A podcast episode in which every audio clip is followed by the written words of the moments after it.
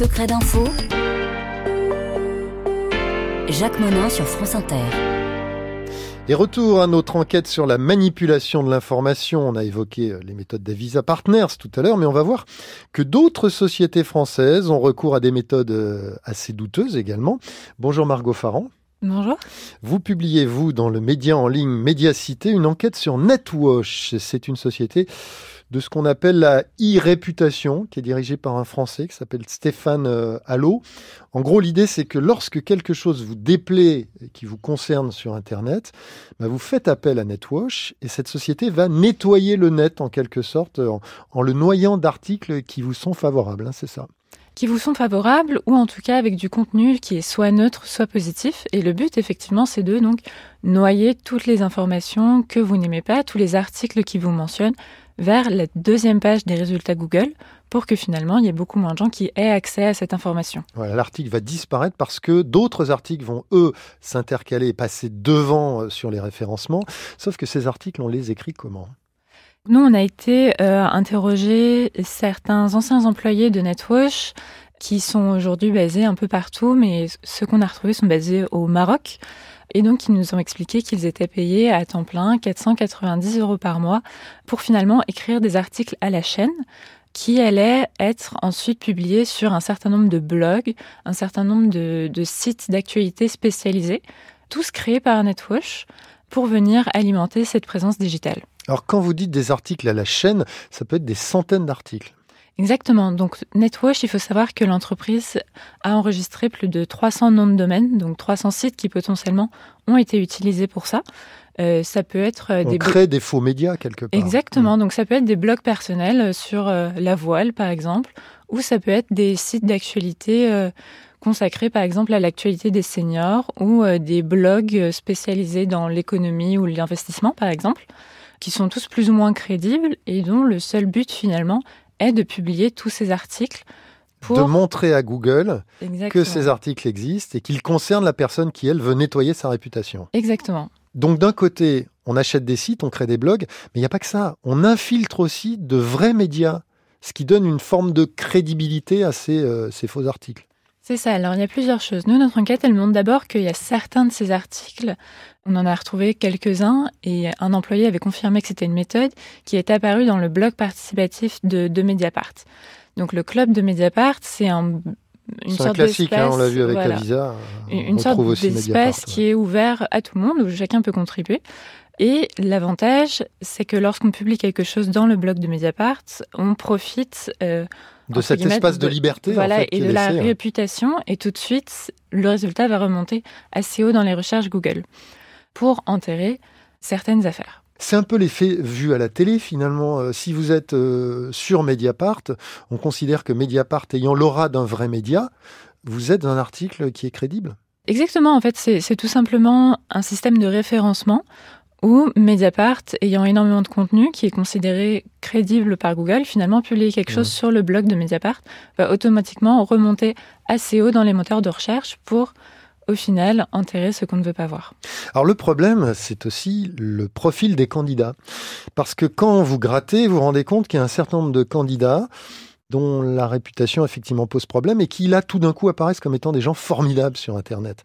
Vous citez par exemple Thibaut Gon-Manteau, qui est un ex-candidat du euh, Front National euh, à Strasbourg et qui a été condamné à de la prison ferme pour des agressions à caractère raciste. Évidemment, tout ça apparaissait sur Google. Aujourd'hui, ça n'apparaît quasiment plus. Exactement. En tout cas, pendant un temps, ça a marché. Aujourd'hui, ça, ça marche plus ou moins et il arrive des fois que des articles remontent. Mais nous, ce que montre notre enquête, c'est que dans plusieurs cas, il y avait des informations d'intérêt général, comme des condamnations euh, d'anciens politiques ou des condamnations euh, d'entreprises qui avaient été condamnées pour arnaque, par exemple, qui finalement ne remontent plus et n'apparaissent plus dans les moteurs de recherche. Là, euh, si on tape le nom euh, que, je citais tout à l'heure, par exemple, on découvre que c'est un amateur de golf, il aime les gâteaux alsaciens, il que des choses finalement à la fois anecdotiques ou positives. Exactement. Vous citez aussi le cas du, du cancérologue Gilles Freyer connu pour ses propos euh, sexistes, racistes, tenus devant des étudiants. Là aussi, si on tape sur euh, Netwatch, enfin sur Netwatch, sur Google, pardon, bah on découvre que c'est un cancérologue de renom à la carrière euh, exemplaire.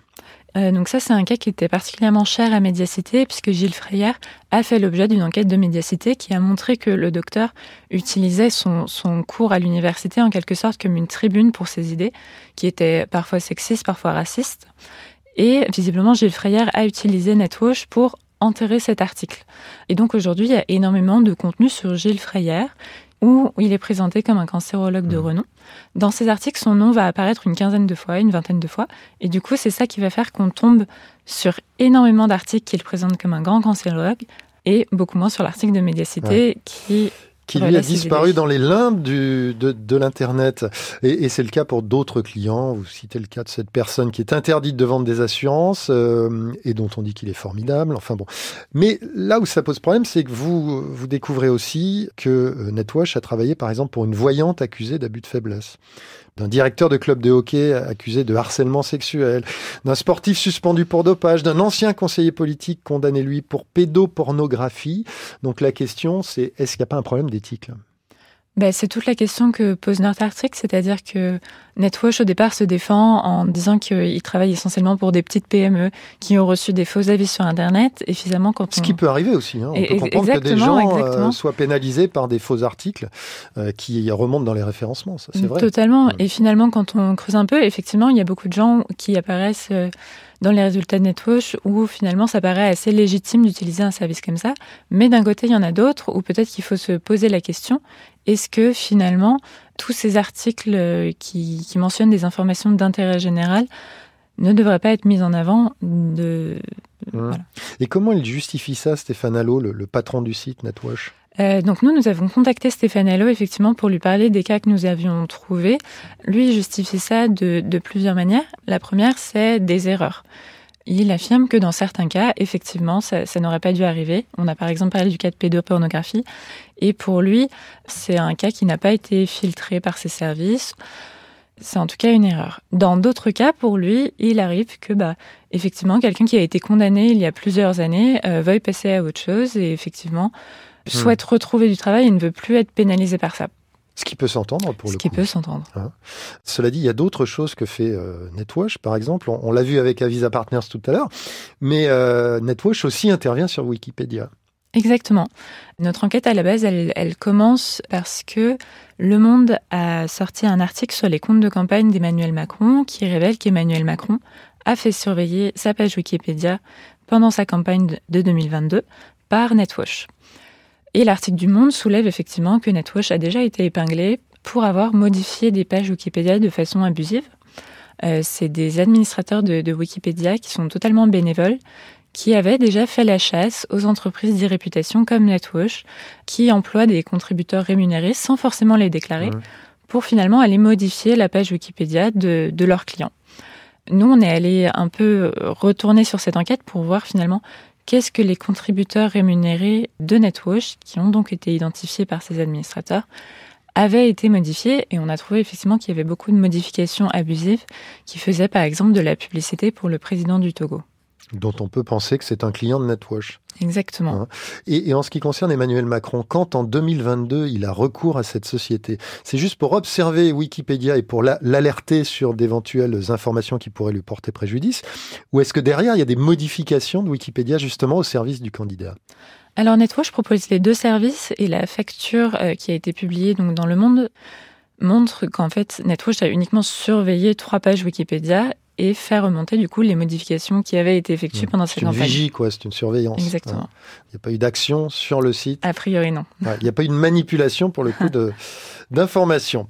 Très bien, bien merci euh, Margot Farran et pour tous ceux qui voudraient aller plus loin sur ce sujet qui est loin d'être euh, épuisé, je précise qu'Avisa Partners, c'est une enquête que vous pouvez retrouver sur radiofrance.fr, vous pouvez podcaster euh, cette émission et puis pour tout savoir sur Netwash cette fois-ci, donc je vous renvoie sur le média en ligne Médiacité et à l'enquête de Margot Farran, hein.